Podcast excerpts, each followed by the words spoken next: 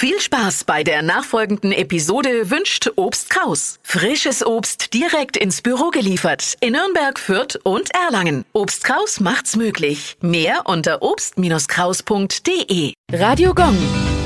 Well. Ja, wo sind wir denn?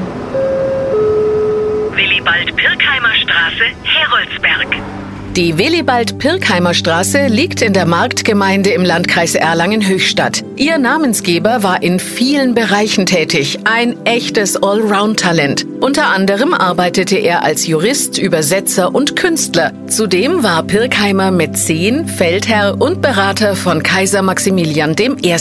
Er war auch ein sehr guter Freund von Albrecht Dürer, den er auch porträtierte. In den Jahren 1496 bis 1523 gehörte er mit einigen Unterbrechungen zum Nürnberger Rat. Neben der Straße in Heroldsberg gibt es in Nürnberg ihm zu Ehren das Pirkheimer Gymnasium. Genau wie sein Freund Dürer liegt Willibald Pirkheimer auf dem Johannisfriedhof begraben.